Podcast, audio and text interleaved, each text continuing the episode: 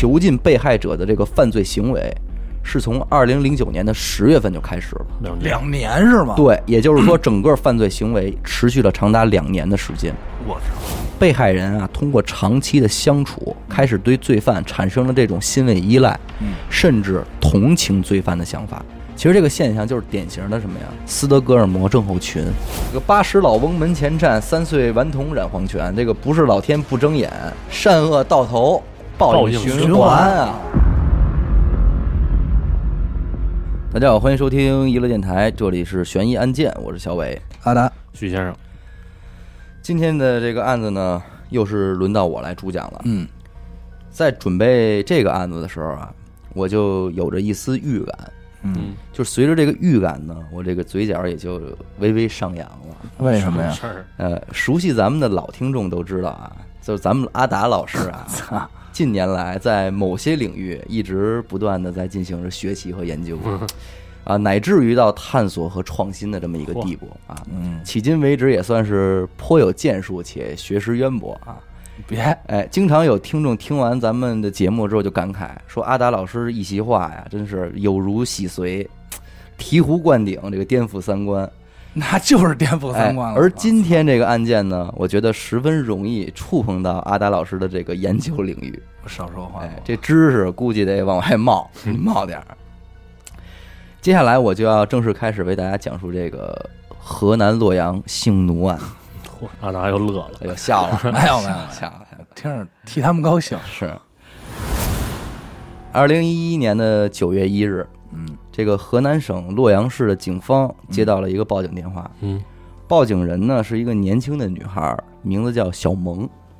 当然，这个小萌这个名字呢是一个化名了啊。嗯，女孩声称自己啊被人囚禁在了一个地下室里，已经两个多月的时间了，嗯而且在地下室里还有另外几个女孩，嗯，比她囚禁的时间还更久。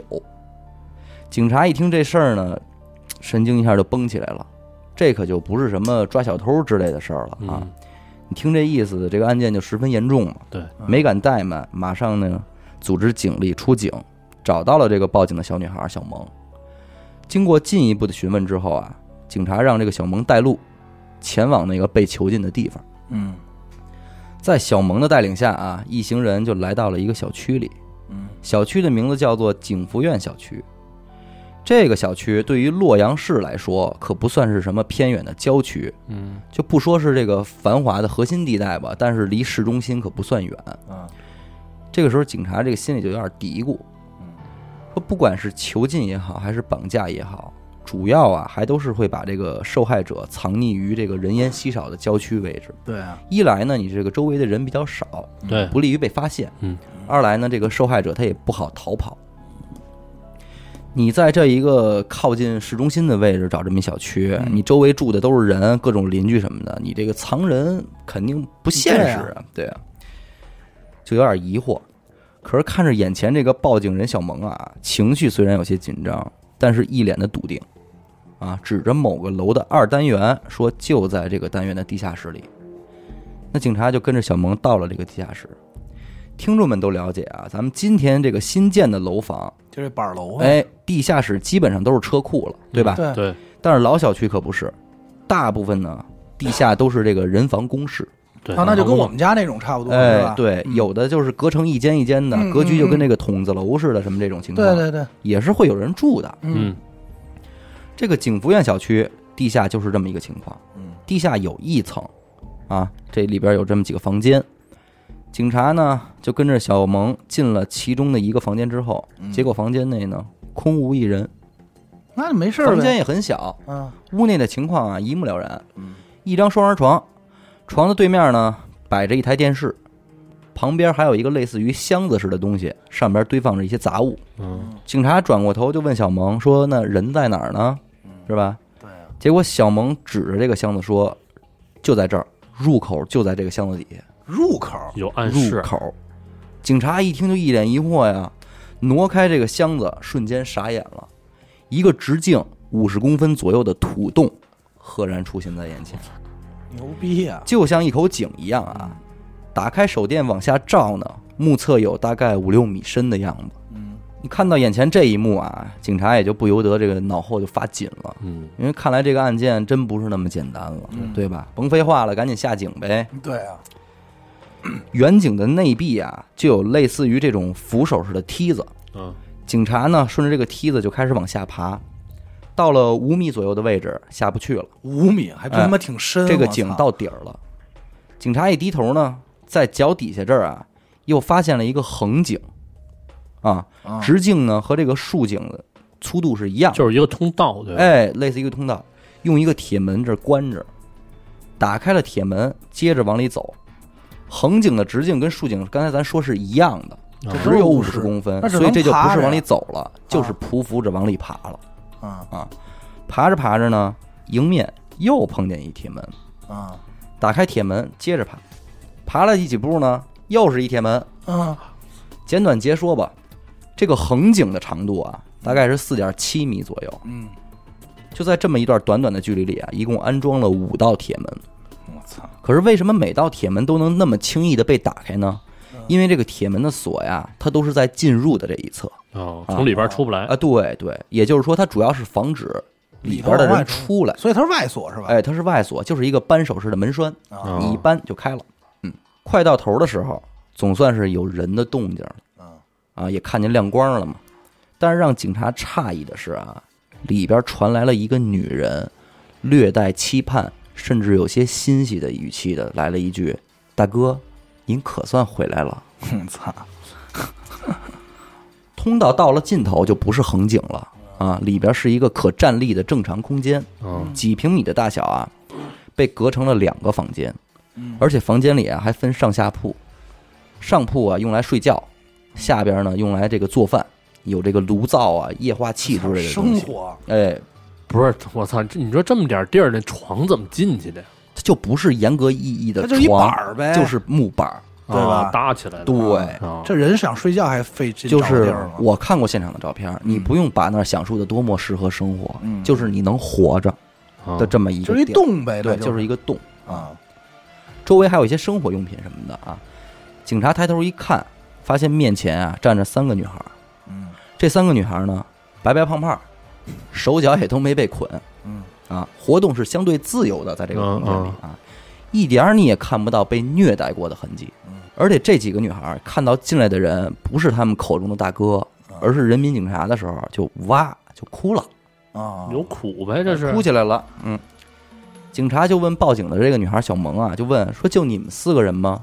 啊小萌说不是，还有两个女孩已经被杀死了，尸体就埋在那儿。我操，说话同时，他手就指向了这个狭小房间的一个角落。也就是说，就在这个几平米大小的地方，除了生活着他们几个女孩以外，地底下还埋着两个死尸，他们就跟这死尸生活在一起，生活在一起。心起。也是够大，警察一看这情况，说这事儿大了呀，嗯。赶紧要求队里增援。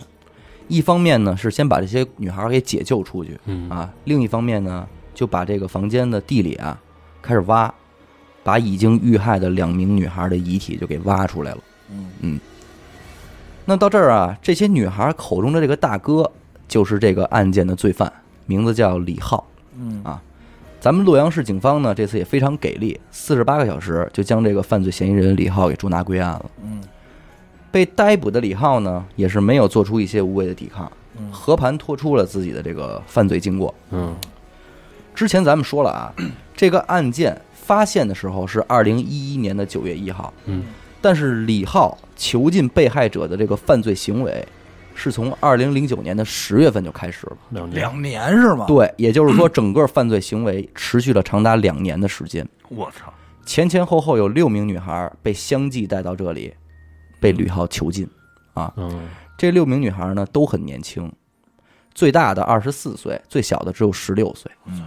嗯，那整个案件是怎么回事儿呢？咱们就还得回到二零零九年，从李浩开始讲起。嗯嗯这个李浩啊，就是这个河南洛阳的本地人，嗯嗯一九七八年生人啊，嗯活着的话，今年也得四十多了。二零零六年，他是从这个消防兵退伍，嗯，我操，牛逼啊！被安排到了本市的质量监督局的稽查大队嗯做这个内勤工作。嗯这个工作呀，不是公务员，但是能算是个公职人员，也就是咱们常说的这种事业单位这种啊。嗯据同事们的评价啊，李浩这个人是大家眼中的老实人，又是老实人，老实人，平日里是少言寡语，工作认真，这老实人犯多少事儿？上班从来不迟到，也不早退，唯一的爱好是什么？爱看恐怖片儿。嗯，你就琢磨那这。爱好也挺正常的，我感觉。所以说啊，他能干出这件事儿，还是让同事什么的大家都啊特别震惊的。嗯嗯，那怎么大家眼中的老实人李浩就干起这个事儿了呢？嗯，还是因为钱。钱，刚才咱们说了啊，李浩的这个工作是事业单位，嗯这种工作咱们国人的固有意识里是还是以什么铁饭碗的这种优势啊，嗯，广受父母和家人的好评。对，可是，在市场经济的今天，这个工资真是不算高。嗯他一个月工资是多少呢？两千多块钱。我操，嗯，这一一一一09是吧？年零09年啊，咱们不管这个数是税前还是税后哦，都有点太低了。对。啊反正不多呀。哎，李浩呢又刚结婚不久，媳妇儿怀孕在家不上班，嗯，这一家子人就指着他这一个月两千多块钱的工资，那肯定是远远不够的，不够的。对吧？这么着，这个李浩就开始往这个歪道上动心眼儿了。嗯零九年的时候啊，网络虽然比不了今天，嗯，但是也已经很发达了，对对吧？李浩就发现什么呀？网上有人从事这个视频裸聊的这个服务啊，啊，嗯就是用 QQ 开个视频，啊，对面坐一女的，光着身子跟你聊天这种，收钱知道吧？明白。就是你老看那个我，去你大爷的！哎，配合你做一些动作之类的啊。他觉得这是条财路，嗯能挣点快钱，于是啊，就开始实施这个犯罪计划了。嗯他先是怎么着呢？利用他妻子的名义啊，弄了这个景福苑小区的这个地下室的房间，用来当做这个犯罪场所。啊，但是这个人呢，他还是有很强的这种反侦查意识的。毕竟对吗，，对他觉得单是一个地下室，在他看来呢不够安全嗯，啊，于是他决定在此基础上啊，挖出这么一个空间。自己挖的是吧？我个人估计啊，这跟他当过消防兵有一定的关系嗯啊，对这种挖洞的知识以及这个楼体建筑的大概了解什么的啊，他应该具备这个啊基。础技能，对，实际上啊，他挖的这个洞，终点的位置就已经不在这个楼里了，啊，已经给挖出去了，你知道吧？啊也就是说，受害人实际上他居住的那个空间的位置，实际上是在这个小区的一个地面的底下了。哦，你就想这洞挖的其实还挺深、挺挺远远的，我对操！啊，工程也非常大。对呀，但是这个李浩呢，挣钱心切嘛，也就是说，他没等这个洞挖完啊，就开始寻摸他这个员工去了。哎，嗯。当然我这儿说的员工肯定是加引号的啊，嗯。说白了就是能帮他做视频裸聊赚钱的这些女性奴隶嘛。嗯。女主播，嗯。嗯。去哪儿找女人呢？李浩也是比较简单，没多花心思，他就直接奔歌厅了。啊，哎，这些个坐台小姐，给钱就走这种，哎，找到一个女孩儿聊得不错，完随即就以这个出台的名义呢，把这个女孩儿带回地下室了，啊，然后就是对女孩儿实施性侵，并且囚禁。啊，囚禁了干嘛呢？刚才说了啊，这挖洞可是一巨大的工程。帮他挖洞是吗？对，这洞还没挖完呢。真孙子，得了，哎，您也先别裸聊了，您他妈先跟着我挖洞吧。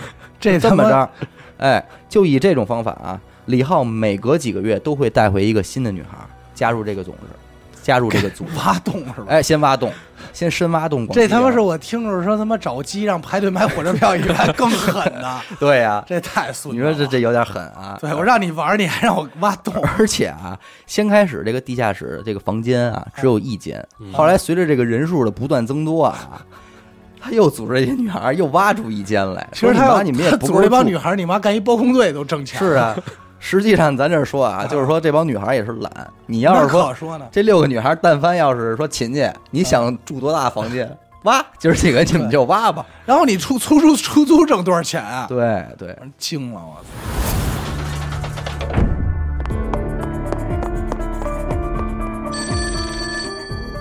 喂，是神探阿乐吗？是我。什么案件？没有案件。再见。哎，别别别，我是想听您给我讲几个案件。这种事情不要找我，去听娱乐电台，那我怎么才能加入组织？关注微信公众号“娱乐 FM”，加入微信听众群，那里有你想要的。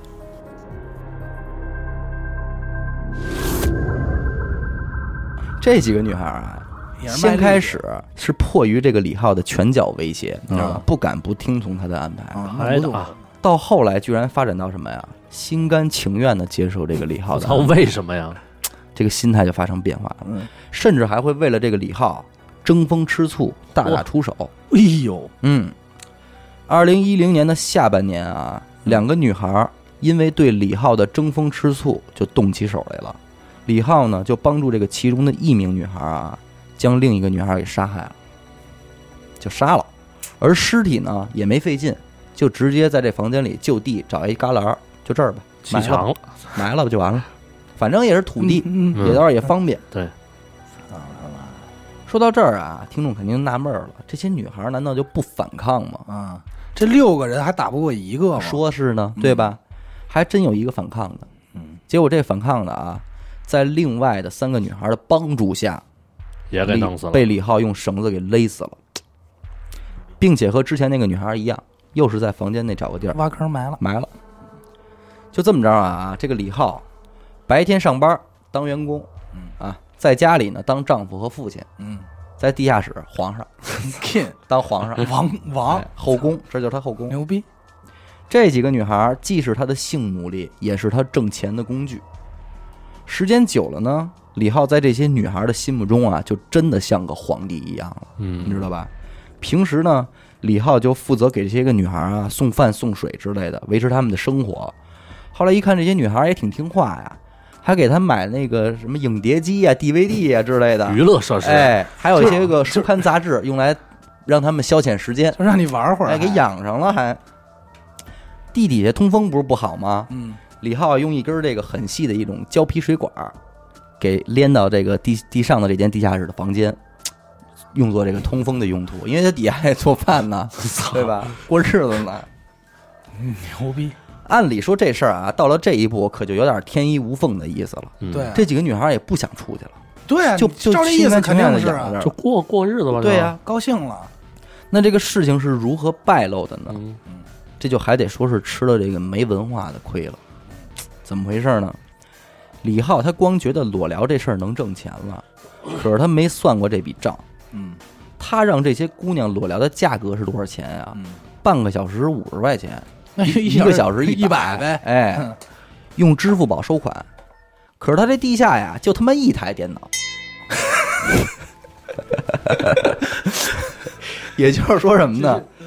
他拢的这堆姑娘虽然很多，但是同时能够进行工作的人只有一个，还得排班儿，还得排班儿，嘛，操，而且三班倒。还只能是在他在场的情况下，这个网线才会接通。那对啊，要不怕你报警啊，他只要一走，网线他就从外边给拔了，不然的话，他怕这个什么女孩儿就是用这个网线就跟外边沟通，就啊就逃跑、报警什么的嘛，求救。当然，弊端就是什么了呢？只要你不在的话，这边的姑娘是无法给你产生收益的。对他除了发动干不了别的，对，他除了发动也一个干不了什么人养养仨人，养六个。不是死俩吗？死俩，那还有还家有四个呢，对呀，那还有家里还媳妇儿和孩子啊，呢，对对，没网线他没法工作呀。嗯而且李浩本人他白天还得上班，嗯，下了班之后他还得回家，也不能老不回家呀，不然他媳妇儿说你干嘛去了，嗯。是不是？为了不让他媳妇儿发现这堆事儿啊，他跟他媳妇儿怎么说呀？说我呀，为了咱们家能再贴补点家用啊，我跟别地儿找了一个给人看大门的夜班儿，啊，说我这个隔一天上一回这夜班儿，这不是咱家也能稍微宽裕点吗？是，媳妇儿估计我也说也是没什么文化，说那就去呗。说这咱家我只能跟家看孩子，我也出不去，就你来吧。这么着，可是有一节呀、你跟你媳妇儿说你上班去了，你得往家拿钱呀，对啊，对啊，对吧？咱再看他地下室这所谓的买卖啊，房子得花钱吧，人吃马喂也是钱，是吧？你得给他们补充这个生活的必须的补给，你得给人家呀。对这这饭啊，这卫生巾什么的，你得给人买啊。毕竟你这养着大活人啊，这都是。嗯起先啊，这李浩是怎么着啊？每天给他们送饭，嗯啊送来送去，他妈说操，实在是开销不起，你太俩贵自己做吧。对啊，说你妈你们这又不挣钱，还吃他妈这么多，就变成什么呀？就给他们起炉灶了，买点炉灶啊，让他们自己跟底下做饭。然后他呢，就时不常的呀，买一堆菜，就往底下一扔，你们就自个儿做就完了，吃什么？那这菜要是吃完了呢，这几个女啊就只能饿着，也没得没得吃了。什么时候李浩来了，什么时候才算完？啊，这你也就能理解为什么当时警察进来的时候，这姑娘是那么期盼的，说：“大哥，您可算来了。”大哥饭可算来了，这就饿了呀。这李豪在他们心里，那就真的是主人了，你知道吗？就是等待饲养了。那既然不挣钱怎么办呢？这李浩说这不行啊，看来光指他妈这裸聊这干不下去啊。那可说呢。说你妈这线上业务也他妈不靠谱，还是得弄点线下活动。哎，这么着，于是他就开始怎么着啊，在外边拉皮条，你知道吧？在外边找到嫖客之后啊，谈好价钱，然后呢，他把姑娘带出来，啊，上在地下门服务室，哎，上门是吧？上门服务啊。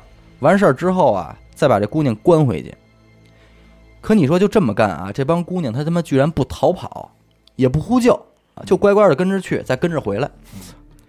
直到有一天轮到了这个报警的女孩小萌，嗯因为她是新人，刚被关进这个地下室没几个月，嗯所以她中毒不深，就是洗脑什么的没洗那么厉害。嗯他就趁着这个李浩啊带他出去接活的这么一个当口，他找准了一个机会，迅速逃跑，并且向警方报警，才有了咱们刚开始的这个故事的一个情况。嗯嗯，二零一二年的十一月二十号上午，洛阳市中级法院判处犯人李浩死刑。嗯啊，其他几名女子呢，就是被判处了三年有期徒刑或者缓刑，啊还给判了。也给判了，哦因为因为他们毕竟算是卖淫协助这协助这个杀人了。对哦，帮凶算是。哦，对对对，杀杀人了哈。对，而且为了追究责任啊，洛阳市的这个四名公务员被开除，啊，洛阳市公安局的这个政法委书记也是公开出面道歉，啊，向社会嘛。案件呢，其实就是这么一个大概的过程，但是令警方惊讶的是，这些姑娘在警察局接受审问的时候，不但没有指责李浩什么，甚至面对警察会对吕浩进行这种袒护的行为。啊说大哥呀，平时对我们都挺好的之类的这种话。其实这个现象就是典型的什么呀？斯德哥尔摩症候群，对吧斯德哥尔摩。对嗯，斯德哥尔摩症候群主要就是形容这种被害人啊，通过长期的相处，开始对罪犯产生了这种心理依赖，嗯甚至同情罪犯的想法，嗯从而呢站在了罪犯的立场上，甚至变成了同伙。所以这就验证了这个阿达老师的这句话，你知道吧？无论男女啊，我以为你想说“但行好事，莫问前程”呢。无论男女，你的内心深处一定住着一个 S 或者一个 M，对吧？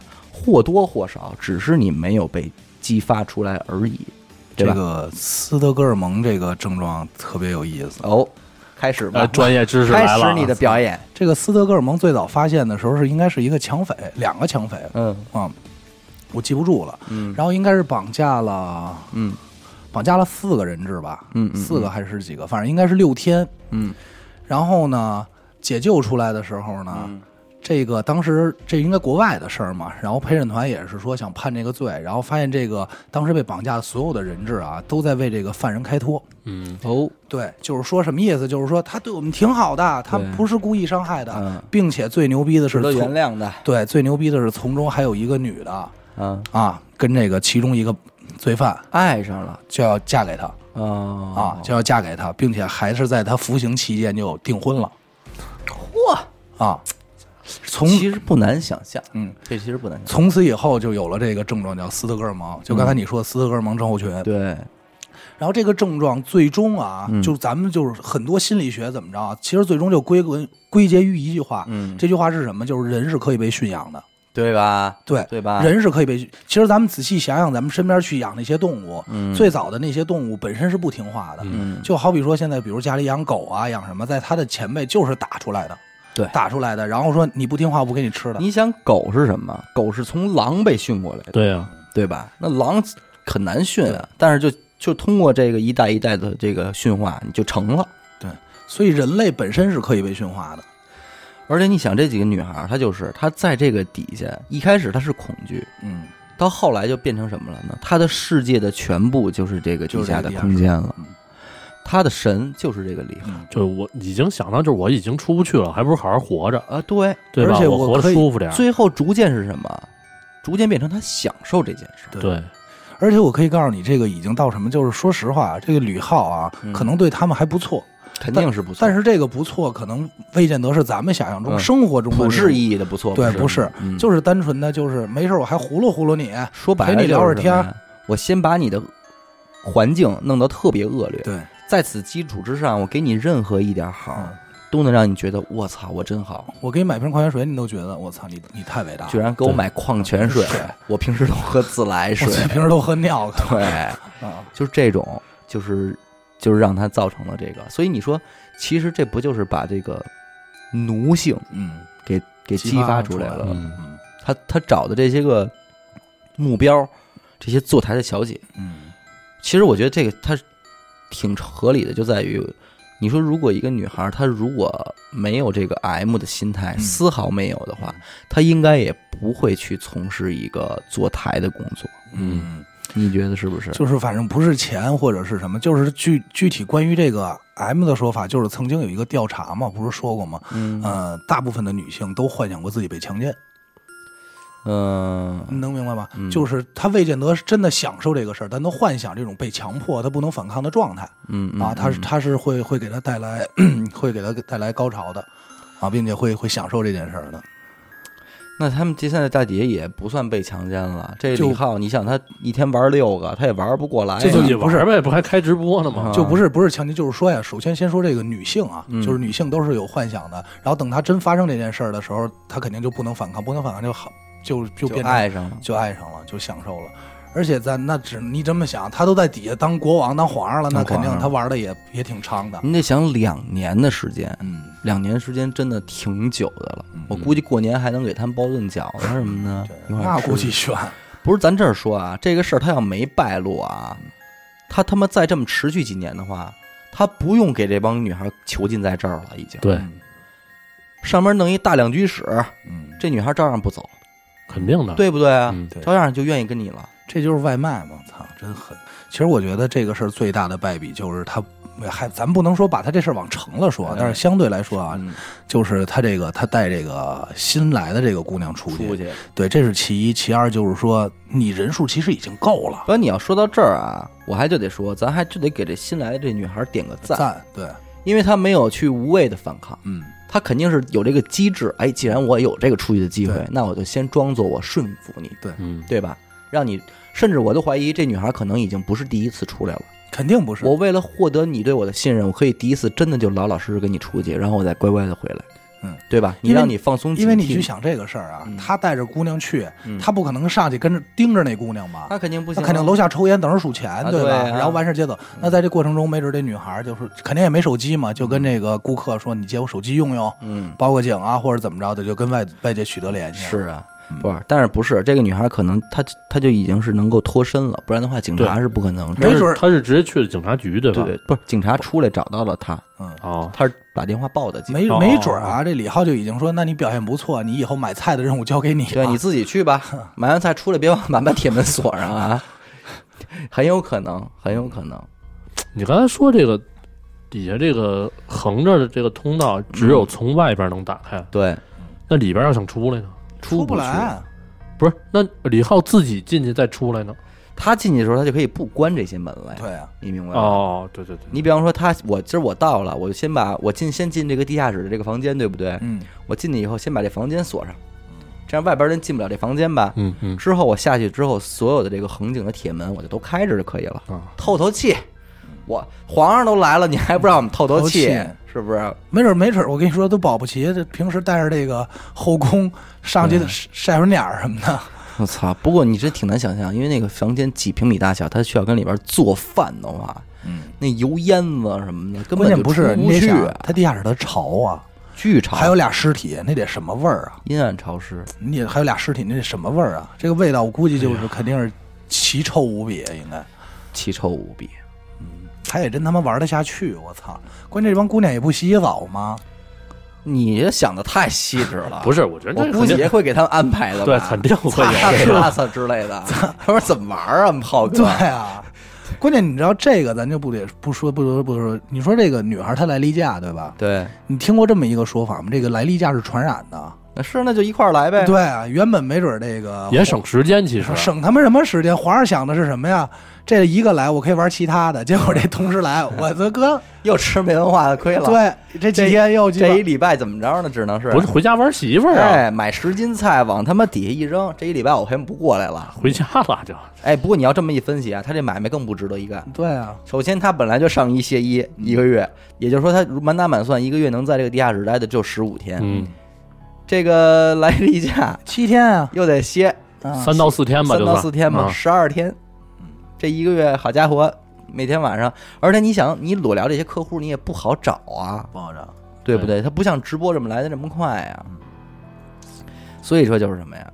你有这，其实你看他干这事儿啊，一点儿也没有比干正事儿省心，对对对吧？也他妈不不不省心，也累着呢。挑费也最搭着呢，这你真是，你说干什么不吃饭？你还不如真就找一看大门的，一月给你开一千块钱也就开了，嗯，对吧？你何苦来哉呢？这个我觉得还是他自己想玩，他肯定还是想玩，还是想玩要不然他何苦来说带这么多新妞回来呀？对，我跟你说，他还是想玩，要不他要不要这么说，逮一个就够用了，嗯对吧？你给我挣钱就完了。嗯他逮他就还是有欲望，嗯，这是其一。二就是就是说，你看他他带回这些姑娘，也都是先性侵性侵过，对啊，他先玩儿，对，他先玩儿，然后再干再是别的了。那所以说实话，刚开始刚开始有这目的，说说句不好听的，可能在警方这儿他说的是是为了挣钱，实际上没没准本人家就是这么一人嗯，啊。所以而且那个年代网络也很发达，不知道在哪儿就看这圈子，然后就觉得操自己得来一个，所以就是真是得留神老实人这个。嗯捏人出豹子对。，虽然啊，这是一个性质十分恶劣的刑事案件，无论是犯人还是受害者，并不是在玩一个什么高级的游戏。嗯，但是不知不觉的，你看这个两边啊，就都奔着自己的位置去了。嗯，李浩慢慢就变成一主人了，嗯而这堆女孩们呢，慢慢就变成这个奴了，嗯，形成这主奴关系了。所以还是得说那句定场诗，是吧？这个八十老翁门前站，三岁顽童染黄泉。这个不是老天不睁眼，善恶到头报报应循循环环啊！感谢您收听本期的悬疑案件，我是小伟，阿达。徐先生，做好事儿啊，做好事儿，再见。嗯